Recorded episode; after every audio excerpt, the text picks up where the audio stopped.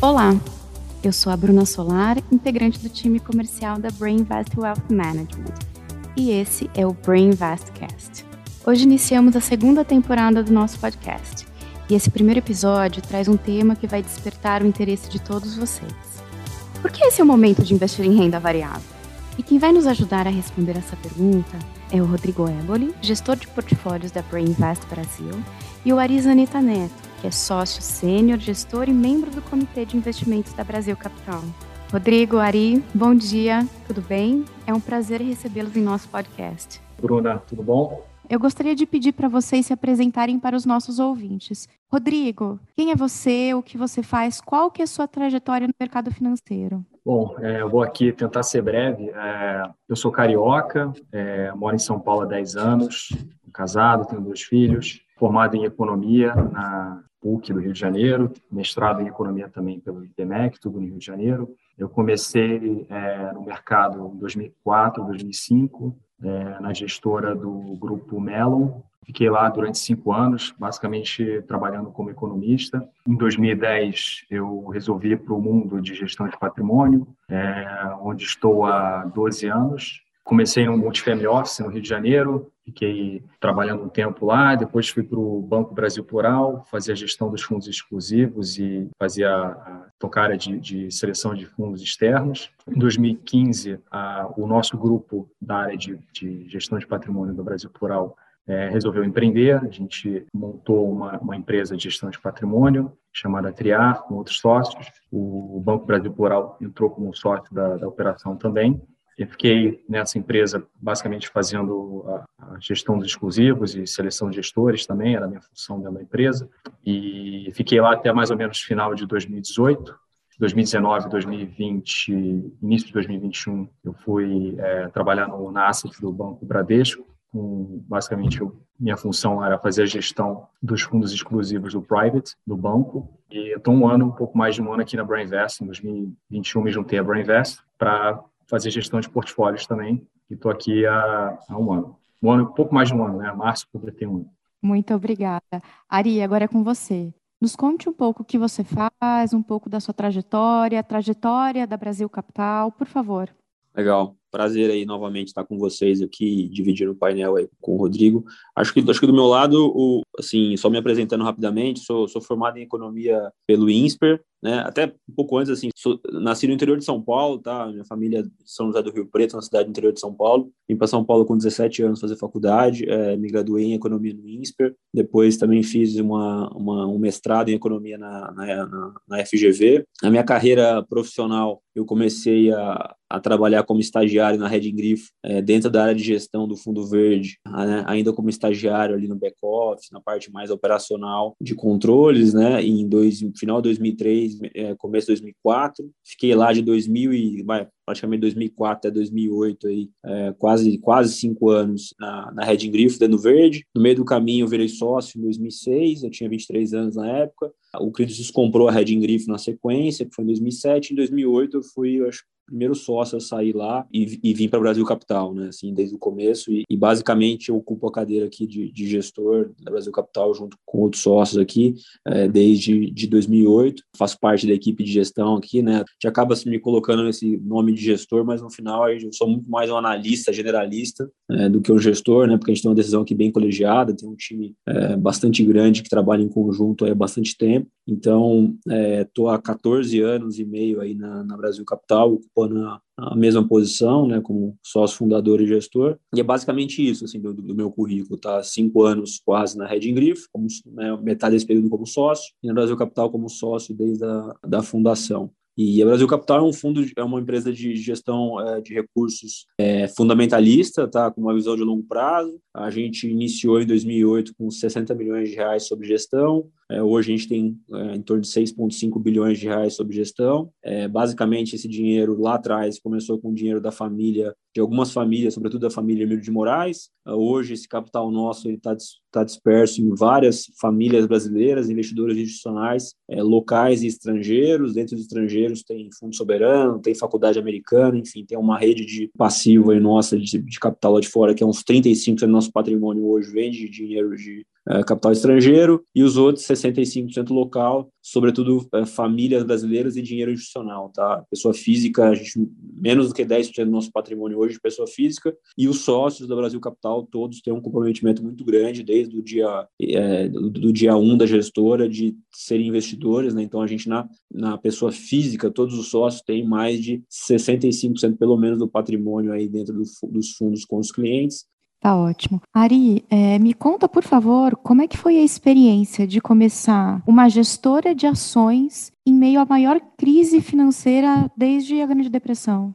É, acho que assim, quando você vai começar um negócio, né, você tenta traçar um business plan, ter ali, né, um, um mapa para fazer as coisas, mas quando você vai empreender, né, e acho que não só no Brasil, mas em qualquer outro país do mundo, mas o Brasil, ele é um país que, que acaba jogando muito contra o empreendedor no dia a dia dos negócios, né, você pode traçar vários cenários diferentes e a única certeza que você pode ter é que nenhum vai estar certo, né? Sempre vai acontecer coisas diferentes e intempéries diferentes. Então, acho que no nosso caso não foi diferente. Quando a gente começou a gestora, é, em menos de dois, três meses, aí veio a crise mundial, né? A maior crise da história até então, com, com a quebra de vários bancos americanos, né? E aí, acho que a, a cereja do bolo aí, né? O tipping point foi a quebra da Lehman Brothers, que foi em setembro. É, a gente teve um, um ano muito desafiador, mas é, é, o que eu costumo falar para todo mundo que, que, vai empreender, né? Assim, quando você faz um negócio que você gosta muito e que você realmente ama o que você faz, né? Ah, você consegue sobreviver a qualquer crise, né? Então acho que essa de 2008 nossa fundação foi a primeira, mas não foi a única. Né? Nós tivemos várias crises o tempo todo aqui no fundo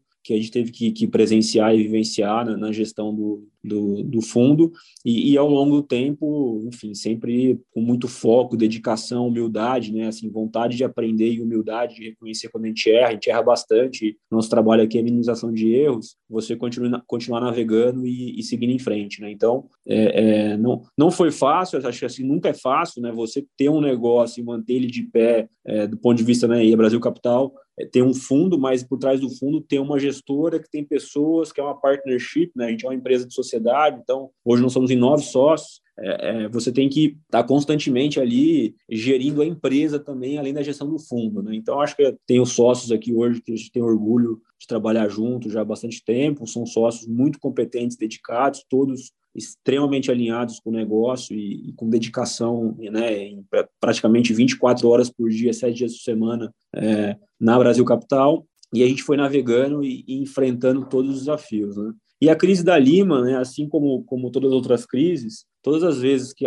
que, que, acontece né, assim, uma crise, se você está fazendo um negócio que você realmente acredita uh, uh, profundamente né, que, que, que, você, que aquilo é o que você gosta de fazer e quer fazer para o resto da sua vida, quando as crises acontecem, você enfrenta elas e, e consegue passar por elas e sobreviver. Né? Então, acho que no nosso negócio, assim como outros, não, não, é diferente, né? Como a gente faz isso aqui com muita paixão, com muita vontade, a gente conseguiu sobreviver todo esse tempo. E, e ao longo da crise, né, você como gestor da empresa, gestor do fundo, você tem que tomar as medidas ali dentro, né, daquele momento necessárias para a sobrevivência, né, seja do ponto de vista de portfólio, gestão do fundo, escolher as melhores companhias, né, que vão sobreviver na crise, né, evidentemente fazer essa alocação de recursos dentro de empresas que são sobreviventes, que conseguem sair de uma crise e se aproveitar dela de uma maneira muito mais uh, ótima do que outras que acabam né, sofrendo, perdendo o mercado e ficando menos relevantes. Então, de gestão de portfólio, sempre que tiver uma crise, a gente tem, procura blindar muito o nosso investimento em companhias que vão sobreviver e vão sobressair. E na Brasil Capital, como gestora, a gente tem aqui uma política de, de baixo custo, assim, pô, a gente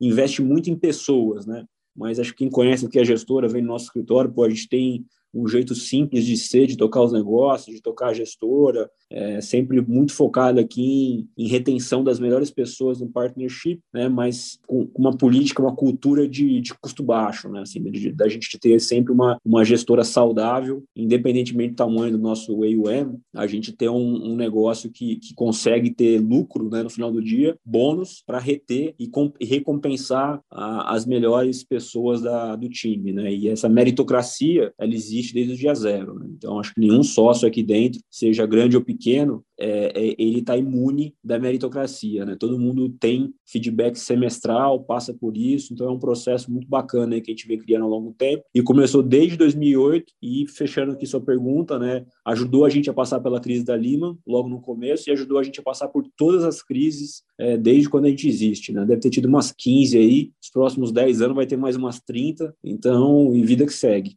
E, Rodrigo, é, por falar em momento de crise, mesmo o investidor fundamentalista, ele pode se sentir desconfortável com a volatilidade. O ideal é olhar uma janela de investimento e não apenas o momento atual. Quando você, como gestor de portfólios, olha uma janela de investimento, o que, que você conclui? Não, acho que é um pouco do que você falou. É, todo investimento, é, e aí obviamente inclui a carteira, né, seja um investimento direto, seja uma classe de ativo, seja uma carteira de investimentos, né, pegando um pouco aqui do, do, nosso mundo de gestão de patrimônio, ela tem um horizonte de investimento, um horizonte de maturação. Né? Então, acho que isso, todo investidor, ele, ele, ele quando ele, ele monta uma estratégia, monta uma carteira, é, ele tem que ter isso muito claro na cabeça dele, qual que é o horizonte de investimento dele, qual que é o horizonte de maturação para aquela carteira e o retorno, né, obviamente, que, que ele imagina que ele vai ter nesse período. Né? Para isso, você precisa ter um, uma janela de investimentos é, é, determinada. Né? Não adianta você é, ter uma carteira que 100% em ações e você ter um horizonte de investimento de um ano. Acho que a chance de você ter sucesso é, nisso é muito baixa. Né? Ah, eu acho que o, o, o trabalho que, o investidor tem que fazer, obviamente, né, uma parte do nosso trabalho aqui na, na Brainvest é isso, é alinhar muito bem com, com o investidor, né, é, qual o perfil de risco dele e principalmente assim que tipo de altos e baixos esse investidor vai tolerar ao longo do tempo. É, obviamente é muito difícil fazer isso, às vezes o investidor ele, ele tem que experimentar um pouco para saber, né, mas acho que a gente tem que fazer o esforço máximo para tentar identificar quem tem um perfil de investimento mais agressivo, mais moderado, mais conservador porque como, como Ari falou, a crises são uma certeza, né? Acho que então a gente vai passar por crises ao longo da trajetória do, do investidor, né? Então é, esse investidor tem que saber lidar bem com ela, saber qual o estômago que ele tem, quanto que ele consegue ver o portfólio dele é, chacoalhar nesse período e, e tentar né, calibrar o máximo possível, porque a gente fala aqui muito, quanto mais agressivo é a carteira, mais por espectro de risco você vai, né? É, maior vai ter que ser o seu horizonte de investimento, porque eu acho que quando você alonga o teu horizonte de investimento, você diminui o teu risco, né? Eu acho que, que um pouco a gente tá falando, falar aqui bastante de ações, né? É, eu acho que o, o Ari depois pode corroborar, mas basicamente, é, se você acertar o que vai acontecer com a trajetória de lucros da empresa, a ação vai refletir isso. No curto prazo pode não refletir, porque estourou uma bomba na, no Irã ou tem algum problema é, geopolítico, problema de mercado, mas no longo prazo, né, é, você vai a, a prestação vai refletir o que aconteceu com o desempenho operacional da empresa. Né? Obviamente, você tem que se resguardar de não, não errar muito no, no, preço que você está pagando pela empresa, mas, é, mas você precisa do longo prazo, você precisa de, do tempo para que os fundamentos estejam refletidos no preço. Então, acho que é, só para concluir aqui a minha resposta, eu acho que quando a gente está vivendo um momento aqui de no Brasil aí de, de, valorização dos ativos, né? Agora também esse ano, né? não só aqui no Brasil como lá fora, eu acho que, que o investidor tem que ter isso em mente. Né? É, se ele optou por, por é, tentar ganhar um pouco mais do que ele tem hoje na renda fixa, ele tem que ter consciência de que o, o, o horizonte de investimento dele tem que se alongar para que ele tenha maior probabilidade de ter um bom retorno. E ele tem que também ter em mente que crises vão acontecer e vão chacoalhar. A volatilidade tem que ser amiga dele, não inimiga dele. Né? Agora, vou fazer uma pergunta aqui para o Ari. Ari, fala um pouco de, de crises, né? A gente falou aqui, acho que você comentou bastante sobre, ah, deu exemplo da crise aí de 2008, né? Quando vocês começaram a, a gestora, é, e falou muito sobre, sobre a ótica do, do, empreendedor, né? Eu acho que você, você comentou muito, muito sobre isso, né? Como, como perseverar no momento desse. Mas eu queria entrar um pouquinho é, é, na parte do, do, investidor. Né? A gente, é, o investidor brasileiro, principalmente de longo prazo, a gente, você falou aqui, mas acho que isso é, isso é, é um fato, né? A ocorrência de crises aqui no Brasil é uma certeza, né? Acho que em qualquer horizonte de tempo que você esteja olhando, a crise no Brasil é uma a cada dois anos, pelo menos. A experiência prévia, contando a experiência prévia de vocês, né? Antes da, da, da Brasil Capital e os 14 anos do Brasil Capital, queria, queria que você falasse um pouquinho sobre a ótica de um investidor fundamentalista, né? Porque a gente escuta muito essa pergunta sendo feita para gestores macro, gestores hedge fund, tem um outro perfil de investimento, outro horizonte, mas queria ouvir de um gestor fundamentalista como vocês, é, de longo prazo, em ações brasileiras, é, como vocês enxergam essas crises, né? E o que vocês aprenderam com elas? Legal. Eu acho que com, com o tempo, né, assim, depois que você vai passando, assim, como, como, como indivíduo também, né, e também na, na, coletividade nossa aqui do time de, de investimento, de, de, análise da, da, da BC, né, da, da Brasil Capital, a, a, gente sempre tenta aprender com as crises, né, e, e cada hora é, uma, é um motivo diferente que faz com que a crise aconteça. Então, e, e dentro de, de, dessa trajetória, né, você vai aprendendo efetivamente o que que você tem de, de vantagem competitiva, né, e o que que você como investidor sabe fazer bem feito, né, e o que você não sabe fazer bem feito, né. E a gente, pô, do ponto de vista assim, quando vê né, os gestores multimercado, é, que olham mais para essa parte macro operando, né, a gente é, olha com muito respeito e, e, admiração, né, assim, uma capacidade de, de operar esses trends macros, né, e surfarem eles, né. Só que no, o nosso jogo, ele é um jogo é, mais de, de, de, longo prazo, né, e de alguma maneira de tentar identificar no, no mercado de, de ações, né, é, profundas diferenças entre o valor é, da empresa vis-à-vis -vis do que o mercado está tá avaliando, né, que é o valor, que é o valor em bolsa, contra o valor intrínseco. E isso você só faz com muito uh, tempo uh, de análise de pesquisa. Então, eu vou dar um exemplo. Né? Assim, toda vez que a gente vai fazer um investimento aqui no fundo, e, e, e é uma empresa que a gente conhece há pouco tempo, dificilmente, né, ou para dizer raramente, acho que é, essa empresa vai ter uma posição relevante no portfólio. Né? Para a gente, uma posição em torno de 10% do patrimônio do fundo é uma posição grande, em torno de 5% é uma posição média, abaixo de 3% é uma posição pequena, tá? Só para vocês terem uma ideia de como é que a gente faz a dosagem de, de sizing aqui de posições do fundo. Então, toda vez que a gente começa um investimento num negócio novo, a gente demora pelo menos de três a seis meses para identificar o negócio e conhecer melhor. E até esse negócio se provar para a gente e ser uma posição grande no fundo, acima de 5%, digamos assim, pode demorar até, em alguns casos, anos para conquistar essa posição. Quando vem uma crise, a primeira coisa que a gente faz é, independente de qualquer crise, é não ficar mexendo muito no portfólio. Né? A gente sempre tenta fazer o fundo de uma maneira uh, bottom-up. Né? Então, assim, é, primeiro, a resposta da nossa pesquisa sobre o que, a empresa está fazendo e como é que a empresa está indo ao longo da crise, como é que ela está navegando, como é que está o ambiente competitivo que ela vive, que nos faz uh, criar as posições no fundo. Né? E nunca é, assim, do ponto de vista macro, a gente ter alguma suposição forte, até às vezes a gente tenta ter, né, mas isso, quando a gente faz esses movimentos no fundo, quando a gente tem alguma convicção macro muito forte, né, por exemplo, eu sou economista de formação, o André também é, a gente tem aqui no time, é, dentro do time gestionário, três, quatro economistas, o resto é engenheiro e administrador, então assim, não é que a gente não tem opinião econômica, né? a gente tem, mas a gente acha tão difícil prever isso, que isso, no final do dia, acaba sendo um fator assim muito pequeno na tomada de decisão do fundo, né? E o que isso mais sobrepõe são encontrar as companhias, né, que dentro das crises elas aproveitam a crise para sair mais fortes. E aí, quando você atua né, em negócios que, que, que, que, estão bem capitalizados, né, empresas bem capitalizadas, bem geridas, que conseguem navegar ao longo de uma crise de maneira eh, muito muito profícua, né, assim, muito muito boa, esses caras acabam conseguindo primeiro ganhar mercado, ganhar market share, fazer M&A estratégico de outros negócios que deixam eles mais fortes ainda, né? Então tem o market share orgânico, que ele ganha mercado sem comprar ninguém, tem o inorgânico, que é via M&A, e tem a questão que toda crise, para as empresas que, que encaram ela de uma maneira assim, uh, uma maneira natural, né, é um bom momento para a empresa olhar para dentro e cortar custo também. Né? Então, assim, acho que toda vez que vem uma crise, que o mercado fica mais difícil, tem mais, né, tem, tem mais dificuldade para vender e tal, a gente vê todas as companhias, né, sem exceção, em todos os setores, atuando, pô, peraí, deixa eu ver se a minha estrutura de custo está ajustada, se o meu DNA, se a quantidade de pessoas que eu tenho aqui não está muito alto porque eu estou fazendo de resultado.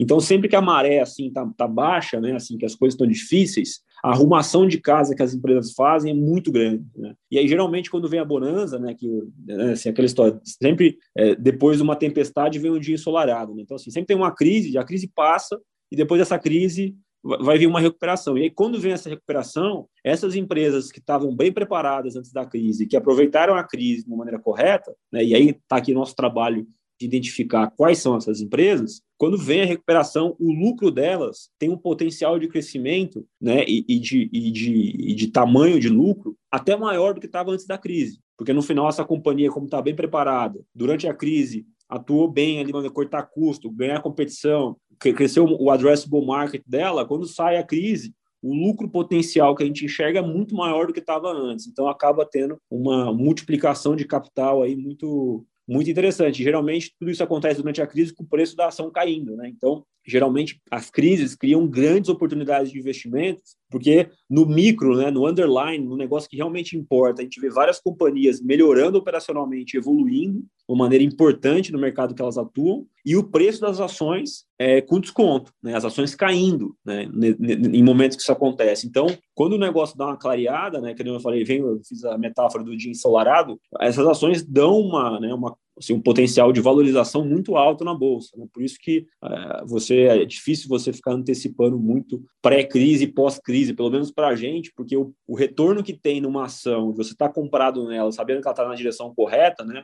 Às vezes aquele retorno pode se cristalizar em, em, em, dias ou meses, né? A gente já viu aqui, Rodrigo, situações de companhias que a gente gostava, que estavam muito baratas, a companhia, a ação ficou dois, três anos parada, de repente em seis meses a ação dobrou. Então, assim, dobrou de, de, valor em seis meses. Então, tudo que ela tinha ficado parado e esse time, né? Ah, não, eu vou comprar um dia antes dela começar a subir, né? Assim, a gente sabe que isso não, não existe, assim, é impossível você saber quando que vai cristalizar. O que você sabe, consegue identificar é que tem um valor é, grande ali na companhia, que ela tá muito, tá, as ações estão muito depreciadas, mas quando vai cristalizar isso é muito difícil. Então a gente tenta navegar assim, primeiro, né? O fundo responde às crises de acordo com as oportunidades. Então, se tem muita oportunidade numa crise, o fundo fica bem investido. Se tem pouca oportunidade e a gente não está vendo né, negócios que estão numa simetria de preço, que a gente vai ter um retorno né, muito acima do nosso custo de capital. Nosso custo de capital aqui é 15% ao ano, né? E o nosso hurdle ali, então assim, o nosso cost of equity que a gente usa nos modelos é 15, mas o mínimo que a gente procura dar é pelo menos 20% ao ano, né, para correr todo o risco que a gente corre aqui de Brasil e tal, 20% ao ano. Então, assim, se não tiver negócio dentro de uma crise, né, mesmo com o preço embaixo das ações, que nos ofereçam 20% ao ano de retorno, pelo menos, aí o fundo talvez vai ter mais caixa. Né? Então, depois a gente pode falar um pouco mais disso, mas o fundo ele projeta o tamanho de alocação dele nas empresas, nos negócios, de acordo com as oportunidades com o risco-retorno de cada negócio. Sempre pensando num portfólio balanceado, né? a gente tem limites de concentração, então, assim, o nosso limite histórico é 20% numa única companhia, mas a gente, quando chega ali em 12%, 13%, 15% no máximo, já é uma posição muito grande para a gente, tá? o fundo não vai além disso. A gente trabalha com uma diversificação de 25 nomes em média, né? 25 empresas uh, investidas, que é uma diversificação até que razoável. E setorialmente falando, a gente não pode passar de 30% do patrimônio do fundo num único setor. Então a gente tem assim, né, bastante consciência de encontrar boas histórias e boas oportunidades em setores diferentes da economia, de maneira que a gente consiga compor um portfólio que navegue bem ao longo do tempo, né? assim que tenha uh, retornos uh, descorrelacionados, empresas que ganhem dinheiro de maneira diferente, mas que de alguma maneira, em termos absolutos, a gente vê um retorno positivo e acima do nosso custo de capital quando a gente olha individualmente para cada uma delas, tá? Perfeito. Eu acho que tem até uma, acho que não sei se é do Andy Grove, que é o CEO da, da Intel, Acho que resume, resume bem uma, das coisas que você falou, que eu acho que é sempre bom é, o investidor ter em mente, né? Que as mais empresas são destruídas pela crise, as boas empresas sobrevivem a ela e as grandes empresas saem melhores dela. Então, acho que a gente pode, vai Exatamente. ver isso acontecendo é, de novo no Brasil e é o momento de você... Essas boas empresas agora estão é, sendo negociadas a preços bem, bem interessantes, né? Legal. É, e, deixa eu te perguntar uma coisa. Uma coisa que a gente discute muito aqui, eu queria ouvir um pouco a tua, tua opinião, hoje em dia, né, acho que o mercado vai evoluindo, as coisas vão mudando, né, então a gente tem que estar sempre se adaptando, né. E no mundo de equities, assim, o que a gente vê é que as barreiras de entrada é, e, e, os, como o, diria o, Warren Buffett, os moats, né, os diferenciais competitivos das empresas são, são mais vulneráveis, né, ou, menos duradouros do que no passado, né, que você falou, não, o cara tem, identifiquei uma empresa com diferencial competitivo e esse diferencial competitivo vai fazer com que a competição demore para chegar ou, ou, não consiga corroer esse, essa, esse lucro acima do, do normal, pelo menos durante algum tempo, né? É, e um dos vilões disso aí, obviamente, é a tecnologia, né, a inovação, aliados até uma, uma, hoje em dia, uma abundância de capital, né? Você tem não existe mais escassez de capital, né? Você tem funding para quase tudo, né? Obviamente está passando por um momento agora de squeeze disso aí, mas é estrutural, né? Você tem é, capital não é mais um diferencial é, competitivo. O que, que é, mudou no processo de análise de vocês nos últimos 10 anos para incorporar é, essas mudanças e como vocês têm incorporado isso, né, na, na, na como vocês estão buscando, né, justamente esses negócios vencedores é, com, diferenciais competitivos e tal, para carregar, obviamente, por longo prazo. Como é que vocês, é, é, como é que vocês mudaram a análise para incorporar esse, esse risco de disrupção? Legal. Ah, eu acho que assim, né? Acho que a gente está sempre olhando para o longo prazo, né? Mas com uma consciência muito grande de que o longo prazo é feito de curto prazo, né? Assim que assim, do jeito que a gente fala, talvez, né, assim, falar, pô, eu tô olhando para 3, 5 anos, assim, não, eu vou lá, identifico a oportunidade de investimento, aloco o capital e daqui 3, 5 anos a gente conversa. Não é assim, a gente, desde o início, né, a gente tem uma consciência muito grande, né, de que para uma empresa é, valer mais daqui 3, 4, 5 anos, ela precisa começar né, a entregar resultados desde agora, ou já tem entrega no passado, ter uma consistência de passado alimentada com a entrega do presente para a gente ter um futuro, né, uma expectativa futura de que aquele negócio vai acontecer. Então, o longo prazo, o médio prazo, ele é feito de curto prazo. Né? Então, a gente tem, assim, dentro do, nossa estrutura de análise, do nosso processo de investimento, uma obsessão diária por saber exatamente o que acontece com as empresas e como é que essas empresas estão caminhando nos nossos investimentos ao longo do tempo. Evidentemente, esse processo de análise nosso, né, ele está, ele tá, que é o, né,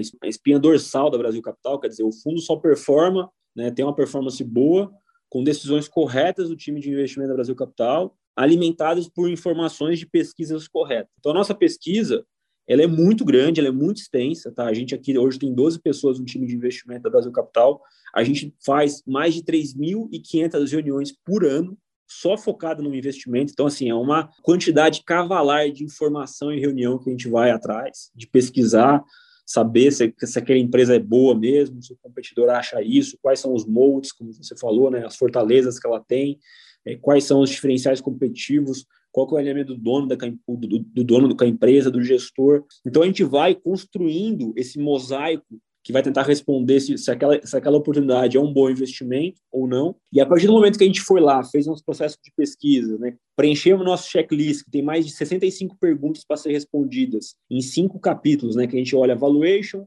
risco do negócio, agenda de governança e SG em geral, é, modelo de negócios, né, e, e diferencial e margem de segurança, né, margem de segurança que é o que é a parte de modelagem quantitativa. Então, uma vez que a gente tem esses, essas perguntas preenchidas, assim, não, legal, temos aqui uma oportunidade, vamos investir, naquele momento, a gente fica ainda mais obcecado de pesquisar e conhecer aquela empresa. E aí a gente acompanha, né, semanalmente, diariamente, como é que a empresa está navegando. Por que, que eu, eu falo isso diariamente ou semanalmente? Porque toda hora está mudando alguma coisa. Ou porque, como você bem apontou, a tecnologia traz uma velocidade de mudança de ambiente competitivo e de novos caras que podem disruptar um negócio é, de uma maneira muito diferente do passado e mais acelerada, então a atenção tem que ser redobrada, ou porque tem algum uh, outra empresa fazendo um produto melhor, é, que está oferecendo no mercado, que vai conseguir ganhar, ganhar, ganhar a competição dela e vai, e vai performar, ou porque tem alguém da empresa que a gente considera como uma pessoa-chave dentro do negócio, que sai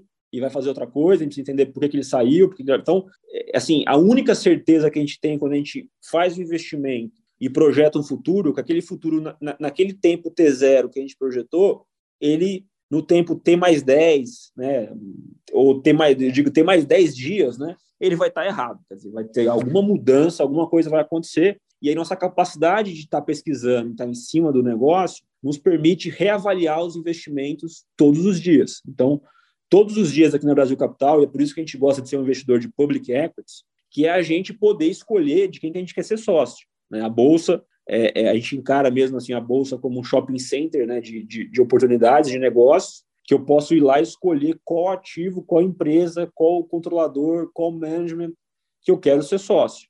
E por isso que a gente, desde o começo do Brasil Capital, preza muito pela liquidez do fundo. Quer dizer, o fundo é um fundo de longo prazo, mas líquido. Né? A gente quer poder sempre ter a opção de escolher quais são os melhores negócios, quais são as melhores empresas, tá? Porque as coisas mudam de maneira muito drástica. E a tecnologia, ela traz uma necessidade de urgência, é, no sentido de urgência da análise, muito maior que no passado. Então, evidentemente, para alguns setores. Né? Quando a gente olha para setores de intensivos e de, de, de bens de capital, infraestrutura, energia, a, quando você tem mudanças tecnológicas, acontece de maneira muito mais lenta né, do que em, em setores de serviços ou setor financeiro, que as mudanças são mais rápidas. Então, de grosso modo, assim, empresas que você tem um modelo de negócios mais asset light, né, mais leve, mais de serviço, etc., que você não tem tanto ativo, a tecnologia ela pode disruptar aquele negócio muito mais rápido, então o estado de alerta tem que ser muito maior. E nos negócios mais capital intensivo, que tem uma infraestrutura, que tem um, né, que tem uma, um imobilizado grande, que tem ativos,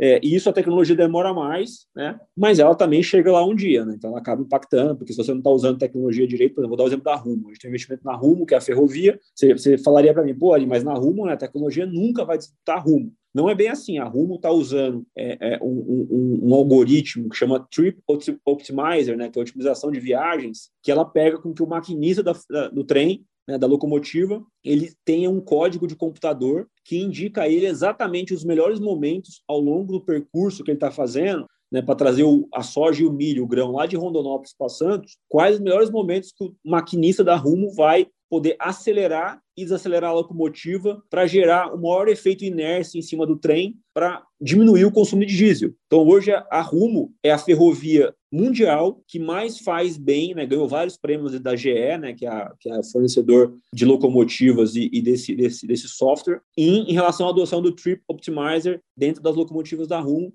e hoje a, a Rumo é benchmark de todas as ferrovias do mundo, em relação à ferrovia americana, asiática, europeia e assim por diante. E a Rumo, apesar de não estar competindo com essas ferrovias, ela está competindo com o caminhoneiro. Ela está competindo com o governo, por exemplo, que está subsidiando o caminhoneiro, dando um auxílio uh, transporte para o cara poder. Então, assim, isso tudo reflete em preço de frete. Então, essas vantagens competitivas, né, que eu estou falando assim, pô, se mesmo uma empresa de ativo fixo, né, imobilizado muito grande, ela tem que estar em estado de alerta muito grande também para a tecnologia ser usada a favor dela, né? Porque se não for ela utilizar, alguém vai utilizar e ela vai ficar no meio do caminho. Então, a gente vai balanceando esses fatores com o tempo, mas sem dúvida, Rodrigo, assim, a tecnologia né, e, a, e a disrupção dos negócios é, aceleraram mais ainda o nosso sentido de urgência, né? De não ficar torcendo em relação ao futuro, né? Ou as empresas executam e estão perseguindo é, de maneira muito pragmática é, fortalecer os negócios e adoção de tecnologias, elas vão ficar no meio do caminho. Isso vai ser refletido no valor de mercado, no valor em bolsa desses negócios de uma maneira muito rápida, né, com o tempo aí.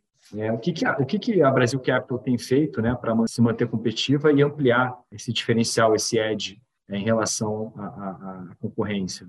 É, realmente nosso negócio, né, um negócio asset light, né, um modelo de negócios que que, que você não tem barreira de entrada nenhuma, assim, né? Talvez a barreira de entrada aí seja você ter alguma algum capital inicial aí que, que cada vez mais, né, dado as uh, questões de tecnologia, facilidade de trabalho remoto, tal, né, essa necessidade de capital cada vez menor, porque você pode começar uma gestora com muito pouco capital hoje, os custos são baixos, né? É, então as barreiras de entrada iniciais são existem, mas são muito baixas. A gente acha isso, eu acho, a gente acha isso muito bom, assim, tá? Assim, a gente acha quanto mais competição tiver, quanto mais, né? E de novo, a gente respeita demais todos os competidores. Evidentemente, respeita muito mais os competidores que já estão no jogo há muito tempo, que nem a gente, né? Jogando ali, que tem histórico, tem track record, mas a gente respeita mesmo o cara que começou ontem, né? Que tem cota de um dia, a gente respeita com muita humildade, né? Ouve todo mundo. A gente acha que a competição é muito boa para a gente, porque faz a gente ser obcecado pelo negócio, mais ainda do que a gente já é naturalmente, né? Então, assim, por a gente estar com todo o nosso capital aqui dentro, junto com os clientes, que é uma responsabilidade enorme fiduciária que a gente tem, que é cuidar bem desse dinheiro, a gente é obcecado por, por fazer o melhor trabalho possível. E ainda, né, né, por cima, além de tudo isso, a gente tem competidores que estão do nosso lado, que também são obcecados pelo negócio e muito competentes. Então, a gente tem que se renovar, a gente tem que se reinventar todo dia, está é, tá trabalhando de uma maneira muito disciplinada, né? De novo, a gente tem aqui um modelo de partnership que a meritocracia ela é muito forte, né? Então, assim, a gente quer ter os melhores sócios, as pessoas que entendam que a Brasil Capital é um projeto de vida para eles, né? E que estejam dispostos a ter, assim, um trabalho, uma dedicação, né? A, a, na altura do que os nossos clientes e os nossos competidores esperam da gente, que é uma dedicação muito grande no negócio e um foco enorme, né? Em relação a fazer o melhor trabalho possível de investimento e estar tá sempre procurando ter a certeza, né, assim, ou melhor forma possível, né, a maior convicção possível de que a gente está aqui na Brasil Capital com as melhores pessoas no time, com o melhor passivo possível, com os melhores parceiros e clientes. Ari, eu estou aqui analisando, né? E conforme você vai falando, eu estou pensando. Você citou muito partnership sobre o time, até você usou a famosa sigla ISD. O ganhou a sociedade, né? Essa sigla ISD ganhou uma força muito grande. Então eu queria ver tanto com você, Ari, quanto com você, Rodrigo, é, como que vocês têm olhado para essa questão ISD. Rodrigo, como que a Brainvest na área de gestão, ela olha esse tema ISD? O que, que ela está fazendo? Olha, a gente, é, como empresa, é, resolveu embarcar nessa, nessa jornada ESG, que é uma, é, uma, é uma jornada, né, que começa desde você começar a estudar o tema e, e, e, e tem vários aspectos né, dentro da empresa, e a gente aqui, como área de investimento, a gente é uma das áreas impactadas, né, mas de todas as áreas da empresa acabam sendo, é, é, tendo a sua, um impacto, né, se você vai, obviamente, abraçar essa, essa temática. E no que diz respeito à área de investimento, é, a gente basicamente é, começou primeiro, obviamente, vamos entender, né? Vamos estudar o, o, tema, vamos, vamos ver como a gente pode, uma vez gastando muitas horas de, de, de, leitura, de, de, conversas etc., para entender a fundo é, o que, do que se trata, é, como é que a gente pode é, incorporar isso ao nosso dia a dia e à nossa realidade. Né? Tem coisas que não é um, plug and play, né? Você pega ó, a fórmula de bolo é essa, aplica, né? Acho que você tem que também, para ser genuíno, você tem que encarar como é que é a tua realidade, como é que você pode incorporar aquilo que você aprendeu ao que você faz no dia a dia. Então, essa tem sido um pouco da, da nossa abordagem. A gente tem investido bastante em, em capacitação, né? Obviamente, a, as pessoas, time de investimento, a gente tem metas aqui, mas é, obter as certificações, né, porque é uma forma mais, mais, acho que até mais fácil de você entender o tema, né, tem várias certificações boas aí, tem do CEPEI é uma, mas tem outras também, mas a gente vendo onde a gente, é, como o nosso universo é muito seleção de gestores, né, a gente viu como incorporar isso dentro do nosso processo de seleção de gestores, então a gente é, a primeira coisa que a gente fez foi desenvolver um questionário, né, baseado até no questionário do do PRE, que é o Principles Responsible Investment, que, é, que é, eles dão um framework que você pode usar. A gente pegou o questionário do PRI para Manager Selection e, e, e, utilizou algumas perguntas que, que eram ali. A gente é, fez um esforço entre a nossa é, base lá em Genebra, São Paulo e, e Miami, todos os times de investimento, e, definimos um questionário único. Enviamos esse questionário ano passado para os nossos gestores, é, com 10 perguntas ali sobre o tema ESG, e como eles abordam isso no processo, a resposta e criamos um, uma metodologia de, de avaliar essas respostas essas perguntas com notas para cada, cada uma da, da, da, dos itens. A gente dividiu em quatro itens é, e a gente criou o que a gente chama aqui de scorecard. Né? Basicamente, a gente pega esses questionários, as respostas dadas aos questionários por todos os nossos gestores e a gente vai é, dando uma nota, né? É, obviamente, a gente criou um, guideline ali, que tipo de resposta a gente está procurando, etc., que a gente consegue ter uma métrica quantitativa por uma formação é, essencialmente é, qualitativa, né? E a gente, hoje em dia, a gente tem todos os nossos é, gestores com uma nota ESG é, baseado nesse questionário que a gente, que a gente envia, né? Que é bem qualitativo. Para finalizar, na nossa parte aqui de aprovação de gestores, a gente incluiu uma seção ESG que tem um peso. A gente no final a gente também gosta muito de trabalhar com checklist, né? A gente tem um checklist que, que no nosso comitê de aprovação de gestores os membros votantes são obrigados a preencher com base no, no relatório de investimento que é enviado e a gente incluiu nesse checklist uma seção ESG com peso na nota final e aí a nota final obviamente ela vai é, é, tem um mínimo que tem que ser adquirido ali pelo gestor para que ele seja aprovado. Legal, Rodrigo. Eu acho que é um ótimo começo, para falar a verdade. E Ari, aí na, na Brasil Capital, como que a gestora tem incorporado as práticas ISD na cultura da empresa, né, além de toda essa parte de partnership que você tem me falado, e também no processo de investimento? Legal. Acho que assim, muita coisa que o Rodrigo falou, a gente também aqui dentro da internamente é bem, bem semelhante, inclusive a gente é aderente aí do ponto de vista de investimento, né, do, do fundo ao PRI, né, os, os princípios de, de, de, investimento responsável há bastante tempo já. A gente acredita bastante, assim, né, que essa parte de governança, a parte social, a parte ambiental são, são, são critérios, né, que, que de alguma maneira viraram, assim, mais, é, ficaram mais em voga, né, é, mais recente, mas a gente adota, né, e olha para isso desde sempre, praticamente, aqui na Brasil Capital. Primeiro porque a gente acredita, que uma empresa que tem uma governança de qualidade, né, com processos, com uma, uma estratégia bem pensada de executar os negócios, etc., né, tratar bem o sócio minoritário, que pensa no longo prazo, é uma empresa que cria muito mais valor do que uma empresa que não tem governança, que não pensa no sócio minoritário e que não tem um processo bem feito, né?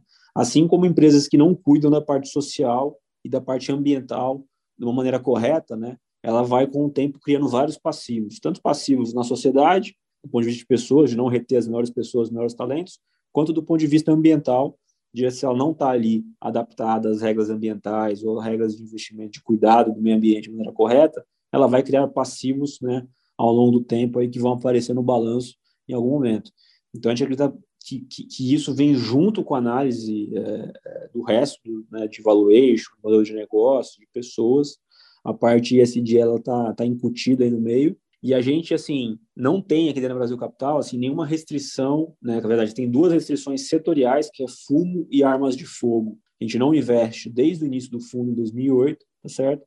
Mas dentro da incorporação, e muito na linha do que o Rodrigo falou, de incorporar as melhores práticas é, ASG dentro do nosso processo de análise, tá certo?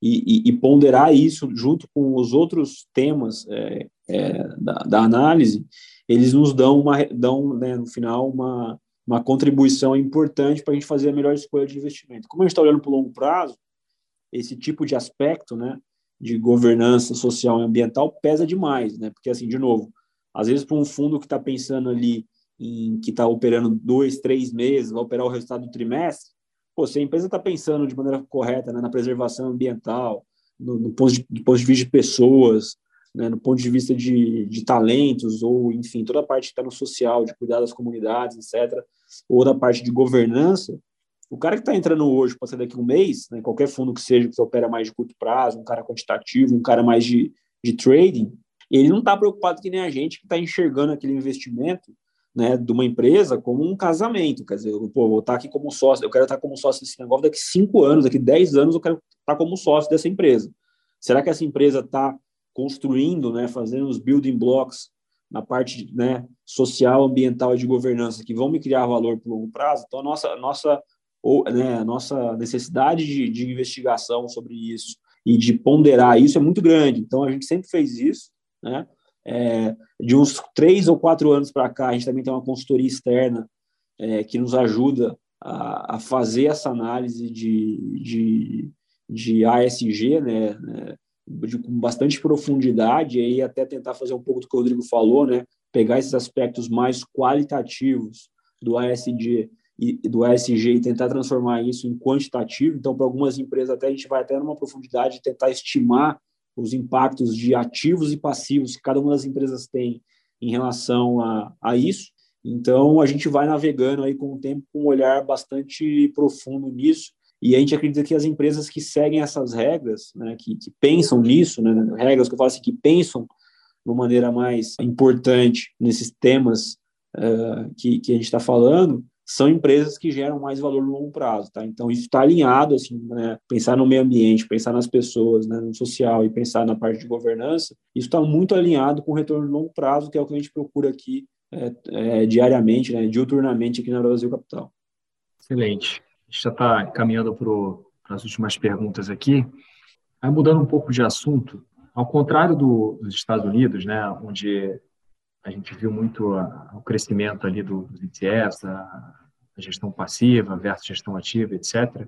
Na visão de vocês aí, falando um pouquinho de, de, de vocês nesses últimos, nesse período aí mais desafiador, é, quais foram os principais fatores assim que, que você acha que, que ajuda a explicar esse desempenho da indústria versus o índice, por exemplo? E, e o que, que deu certo e o que, que deu errado no portfólio de vocês nesse período? E quais foram as lições aprendidas? É, ótima pergunta, Rodrigo. Eu acho que assim, né? Eu acho que do ponto de vista de, de, de negócio, né? Que nem eu falei, a gente está sempre aprendendo. Né? Acho que nossa avaliação, assim, do, do, do que vem acontecendo em relação aos últimos 12, 18 né, meses, né? Para o Brasil Capital especificamente, eu acho que a gente teve uma mudança é, de cenário macroeconômico do ponto de vista de custo de capital muito grande no Brasil, né? Assim, realmente essa mudança é, brutal da Selic está em 2% no começo de 2021 e agora em meados de 2022 ela está quase 14%, ela produziu né, uma reprecificação violenta dos valuations de várias empresas. E aí, assim, dentro do Brasil Capital, a gente não conseguiu sair imune a isso, né? De novo, se a gente tivesse antecipado é, 12 meses atrás que a Selic poderia estar 14% hoje, eu acho que sim, a gente teria feito alguma coisa do ponto de vista de ter mais caixa, ter desinvestido de maneira mais forte é, dos ativos, só que, de novo, né, a gente sempre tenta ponderar muito mais a parte micro do que a parte macro, a gente não conseguiu é, visualizar né, uma inflação cavalar e um juros cavalar, que nem é algo que a gente se cobra muito, mas se a gente tivesse visto, a gente teria é, carregado mais caixa, e isso por si só teria ajudado o fundo, mas ainda assim não teria criado uma enorme diferença da cota, dado que teve muita empresa que caiu demais, né, é, mesmo com resultados operacionais é, muito positivos. E aí eu acho que assim, a gente teve alguns erros, né? acho que do meio do ano passado para cá ficou claro para a gente de alguns ativos que a gente tinha no fundo que estavam com uma precificação é, muito alta em bolsa, assim, de fato a gente não tinha margem de segurança, a gente naquele momento acreditou num crescimento futuro muito forte, né, que no final se traduzia em pagar muito para um negócio hoje em relação a um futuro que é incerto, né? E aí talvez dois exemplos específicos são Natura e Rapvida, que são dois investimentos que a gente tinha naquela época que hoje a gente não tem mais no fundo. A gente já saiu de tanto Natura, né, desinvestiu completamente Natura e Rapvida já faz mais de, de seis meses, e quando a gente olha para trás, as decisões foram corretas, porque a gente conseguiu é, desinvestir desses ativos em preços bem superiores aos atuais, a gente realocou esse capital em outros negócios que tinham caído bastante, mas que os negócios estavam muito mais fortes, estavam demonstrando para a gente que tinham mais fortalezas e margem de segurança, como, por exemplo, a gente aumentou bem a posição em Cosam, montou uma posição relevante aqui no fundo Impera, então é, de alguma maneira, né, Ipera no caso a hipermarcas, a gente uh, uh, de alguma maneira foi né, trabalhando esse capital do fundo de reinvestir em negócios que estavam indo melhor e sair de negócios que estavam caindo, né, operacionalmente o resultado, mas com a ação uh, também muito mais baixa, né, quer dizer, assumimos o prejuízo porque o fundamento estava pior do que a gente imaginava. E o fundo é muito, muito assim, pragmático nisso, né? Assim, a gente faz desinvestimentos e investimentos baseado no fundamento e margem de segurança. E o fundamento ele é algo importante para nos dar essa margem de segurança. Uma vez que uma companhia né, está indo muito mal e tem resultados operacionais muito desafiadores, a gente reduz nossa margem de segurança em relação ao investimento. Então, a gente procura sempre estar tá, é, entendendo os motivos que fazem as companhias irem melhor ou pior na parte operacional, né, entender isso com bastante detalhe, e em cima disso a gente atua na gestão do portfólio do fundo, tentando aumentar e reduzir as posições em cima das empresas que estão nos dando chance. Então, nesse momento, assim, de novo, né, acho que teve uma parte aí pequena da nossa cota do que caiu, né, da depreciação da cota, que foi uma das maiores que a gente já teve aí. É, e, de novo, a gente fez um trabalho que eu acho que poderia ter sido melhor, tá? Acho que a gente não está satisfeito de nenhuma maneira com o nosso resultado, está muito insatisfeito, mais do que nunca, né? Mesmo quando a gente está indo bem, a gente está insatisfeito, agora, então, quando a gente está indo mal, é, é insatisfeito elevado à quinta potência. Então, a gente deveria ter feito algum trabalho um pouco melhor na gestão de caixa e na escolha dos ativos, mas né, 80% do nosso resultado, 80% do que explica a nossa cota foram empresas que a gente tinha e ainda tem no portfólio, que estão indo super bem no operacional e que as ações caíram muito. Né? Então, Cosan, por exemplo, é um exemplo. Cosan é uma das maiores posições do fundo. Ela chegou a ter no meio do ano passado R$ 27,00 por ação, hoje já está 17. Se você pegar os resultados operacionais do grupo a evolução do resultado do, ne do negócio, que cada empresa da Cosan tem, tem, feito desde então, Raiz, Compass, Move, Rumo, vocês vão ver, pelo menos na nossa, na nossa humilde opinião, o grupo hoje está muito mais é, sólido, com muito mais resultado, muito mais coisa acontecendo, positivamente falando, né, do que estava 12 meses atrás. E as ações estão 40% mais baratas. Então, acho que na Bolsa, né, nossa leitura é o seguinte, o movimento cavalar dos juros de 2 para 14, em quase um ano, que foi um dos maiores da história do Brasil, aí, se aumentar 100, né, 1.200, é, é, 12 pontos percentuais de taxa de juros num patamar tão baixo, tão pouco tempo, né, acho que nunca tinha acontecido na história do Brasil, nem quando o juro estava 30%, né, 20% ao ano, que você sobe de 20 para 32%. Né, agora foi de 2 para 14, num período muito curto, uma margem muito baixa. Então, foi o maior aumento percentual no, pior, no menor período possível da história da política monetária brasileira, então é um movimento que isso impactou demais a bolsa e a gente acha que é uma grande oportunidade, tá? Então hoje, quando a gente faz, a gente tem um exercício que a gente faz aqui, que a gente faz uma taxa interna de retorno projetada no nosso portfólio, olhando dois e três anos para frente. Essa taxa interna de retorno projetada é a maior da história da Brasil Capital. A gente nunca viu um retorno projetado no nosso fundo tão alto, tá? E de companhias que a gente considera ser as melhores possíveis para estar na bolsa hoje, são companhias que, que vêm entregando e estão entregando, mesmo com pandemia, com o juro no Brasil subindo, com inflação, enfim, esse monte de desafio macroeconômico que a gente está vendo aí, né? China, Estados Unidos, guerra, quer dizer, companhias estão indo muito bem a despeito do cenário macroeconômico, então a gente acha que tem fortalezas importantes nessas empresas, então posso citar algumas, né? Ipera, Cosan, Equatorial, Localiza, Energisa, Banco Itaú, é, Banco BTG, enfim, algumas empresas estão conseguindo performar muito bem aí, não importa qual é o cenário, e que tem, uh, assim, nos dado uma margem de segurança de investimento muito grande. Né? Então, essa taxa interna de retorno projetada do fundo, que está no maior patamar da história nossa de 14 anos aqui, de, de, Brasil Capital, nos deixa muito animados com o futuro, que a gente está conseguindo comprar a preços né, muito atrativos, negócios de qualidade, que estão entregando bons resultados e que tem uma perspectiva ainda muito boa. Então, a gente está, tá, assim, né, muito decepcionado com o retorno recente de curto prazo, aí de 12, 18 meses, com um gosto que a gente poderia sim ter feito melhor, mas muito animado com o futuro e com a cabeça muito construtiva de que a gente está passando por um ciclo de baixa da bolsa e como os outros, os outros ciclos isso vai passar uma hora e, e as empresas que estão indo bem vão, vão performar é, bastante bem com, com o preço da ação, tá? Que é um pouco do o, o olhando o futuro, né? Eu acho que é, perspectivas, né? Você comentou, acho que você, você respondeu, mas é, eu ia perguntar como vocês estão vendo as perspectivas uh, para as empresas do portfólio daqui para frente, né? E se puder comentar algumas algumas teses aí da carteira, que você comentou, né? Eu acho que você comentou da que vocês fazem esse exercício da taxa interna de retorno da carteira é um bom termômetro, né? Porque você, como você faz isso desde sempre, você consegue ver mais ou menos é, é uma perspectiva histórica, né? Isso, olha, nunca vi é, esse retorno é, é, ex ante, né? Prospectivo aqui tão alto. É, é. Então, assim, já é um reflexo de, de o tamanho da oportunidade, né? O tamanho do. Você comentou também, né? Das empresas, você, você ter revisão de resultado para cima e a ação só caindo, né? Então, é, é um pouco do que a gente está vendo aí na, na, na, na, bolsa, né? É. E, e, diferente do passado, você pega dois meses atrás, Rodrigo, a gente só tinha na bolsa todos os dias, pegar o, pegar o primeiro semestre de 2021, era IPO todo dia, follow-on, oferta primária e secundária de, de ação Quer dizer, era um sinal também, acho que por isso que a gente também, também fica aqui chateado que a gente não conseguiu né, cristalizar esse dia, porque assim, muita empresa abrindo capital, fazendo IPO, quer dizer, é, é sellers market, o cara estava vendendo, todo mundo vendendo ali, capitalizando o negócio, vendo oportunidade, pra, porque os preços estavam muito altos, os valores estavam altos. Né? A gente achava que também tinha muita coisa exagerada, muita coisa que estava vindo ao mercado que não, não valia o que estava sendo pago, ao mesmo tempo a gente acreditava que no nosso portfólio a gente estava com as melhores, então a gente cometeu alguns erros nesse, nesse princípio. Hoje, a gente está vendo justamente o contrário, tá? Tem pouquíssimas ofertas de IPO, de, de, né, de, de empresa querendo abrir capital, que é um sinal claríssimo de que o mercado não está atrativo para vender, pelo contrário.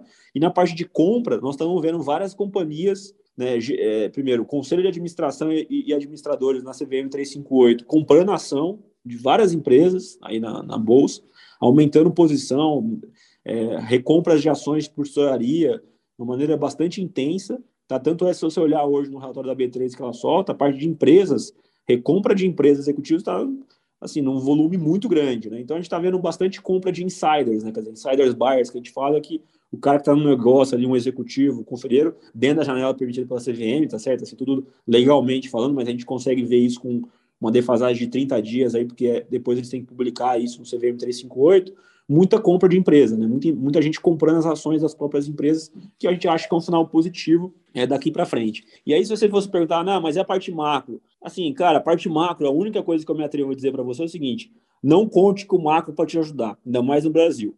Então, quando a gente olha, né, dos últimos 5, 10, 15 anos, 14 anos da Brasil Capital, o nosso, nosso o macro só atrapalhou. A gente teve desde quando o fundo começou até hoje, uma Selic média de 10,5% ao ano, um PIB que cresceu 0,7% ao ano em termos reais e uma inflação média de 6% ao ano. Se você me falar, Ari, projeto futuro, eu não acho que o Brasil vai mudar muito para frente. Nós vamos continuar crescendo um pouco, inflação alta e juros é, né, em algum patamar, mas um juro alto para qualquer país desenvolvido aí que a gente compara, assim, vai ser certamente um juro acima de 5%, né? Digamos assim. Não sei se vai ser 5, vai ser 10, vai ser 15, tomara que seja mais né, para 5 do que para 15, mas o macro não vai ajudar a gente. Então vai ser mais do mesmo.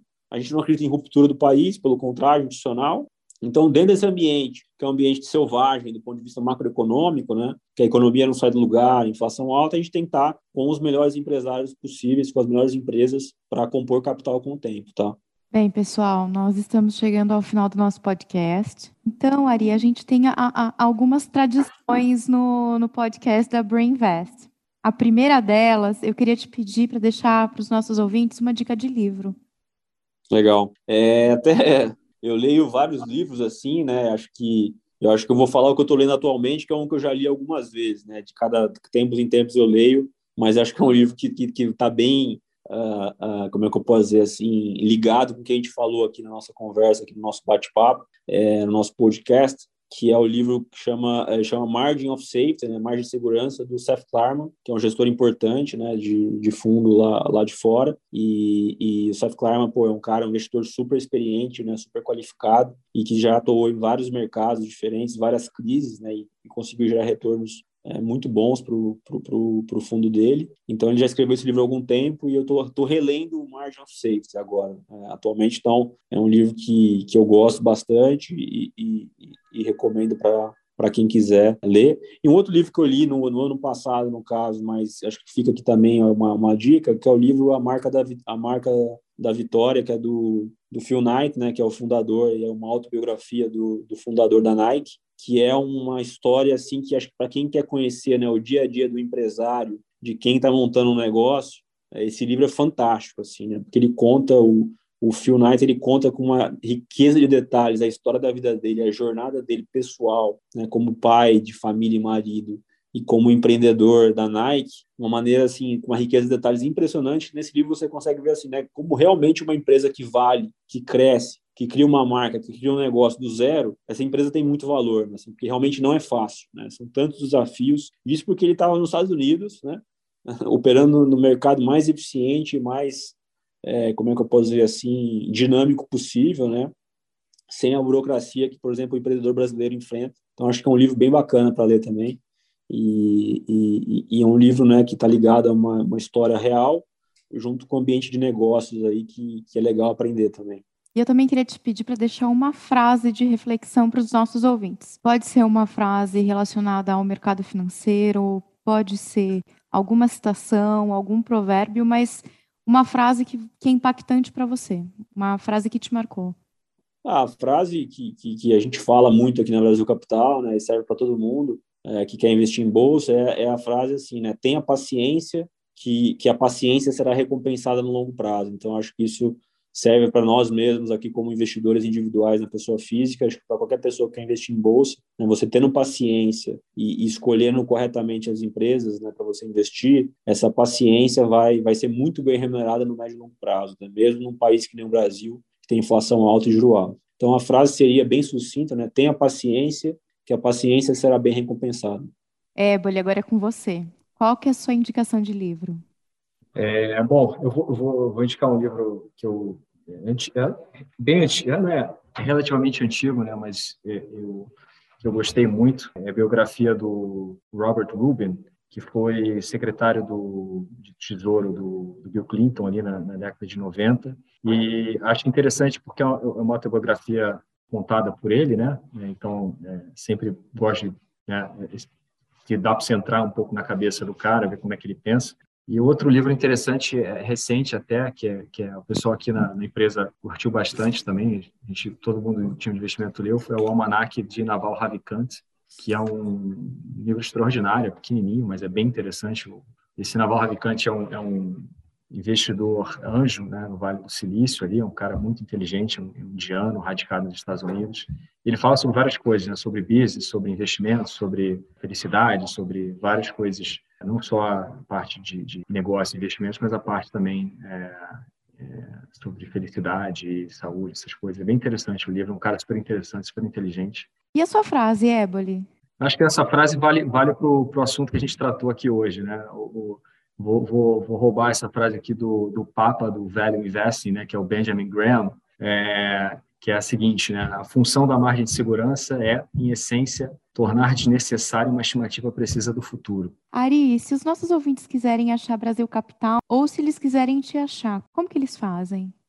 Legal, acho que do, do ponto de vista de, de comunicação, né, a Brasil Capital tenta ter vários canais aí para estar tá próximo dos, dos nossos investidores, né, e quem queira conhecer mais a casa, então tem o nosso site, né, que é www.brasilcapital.com, ah, assim como também no, no Instagram você tem é, o, o, nosso Insta lá, né, é Brasil Capital Investimentos, e, e dentro do nosso site também do, do, Instagram vocês conseguem ter lá, né, a caixinha de contatos, que podem enviar e-mails, dúvidas, que o nosso time aqui vai, vai responder prontamente, né, quer dizer, a gente está sempre aqui prezando muito pela transparência e pela total uh, fidelidade de, de deixar nossos investidores, né, todo mundo que é parceiro próximo e queira conhecer mais a casa, explicar o que a gente faz, né, tentar explicar da melhor maneira possível como a gente pensa, como é que a gente faz nosso trabalho, para quem decide investir saber exatamente o que está fazendo, né. Então, acho que o nosso lado aí, os canais de comunicação principais são esses. Rodrigo, e se os nossos ouvintes quiserem te achar nas redes sociais? Você tem algum LinkedIn disponível para passar para eles? Tem o LinkedIn, só colocar Rodrigo Éboli, acho que vai, vai aparecer lá. Combinado. Rodrigo, Ari, muito obrigada pela participação de vocês. Ari, você está super convidado para voltar a hora que você quiser. Vai ser um prazer tê-lo conosco novamente. Rodrigo, você e todo o time de gestão da Brainvest já possuem uma cadeira cativa aqui no nosso podcast. Muito obrigada, gente. Eu que agradeço em nome da Brasil Capital, foi um prazer participar com vocês é, desse podcast e estamos à disposição. Obrigado. Bruno, obrigado. Ari, obrigado. Foi um prazer aqui estar, estar com vocês e volte sempre aqui, Ari, está super convidado. Foi ótimo. Muito obrigada a você que nos escutou até aqui. Até o próximo episódio.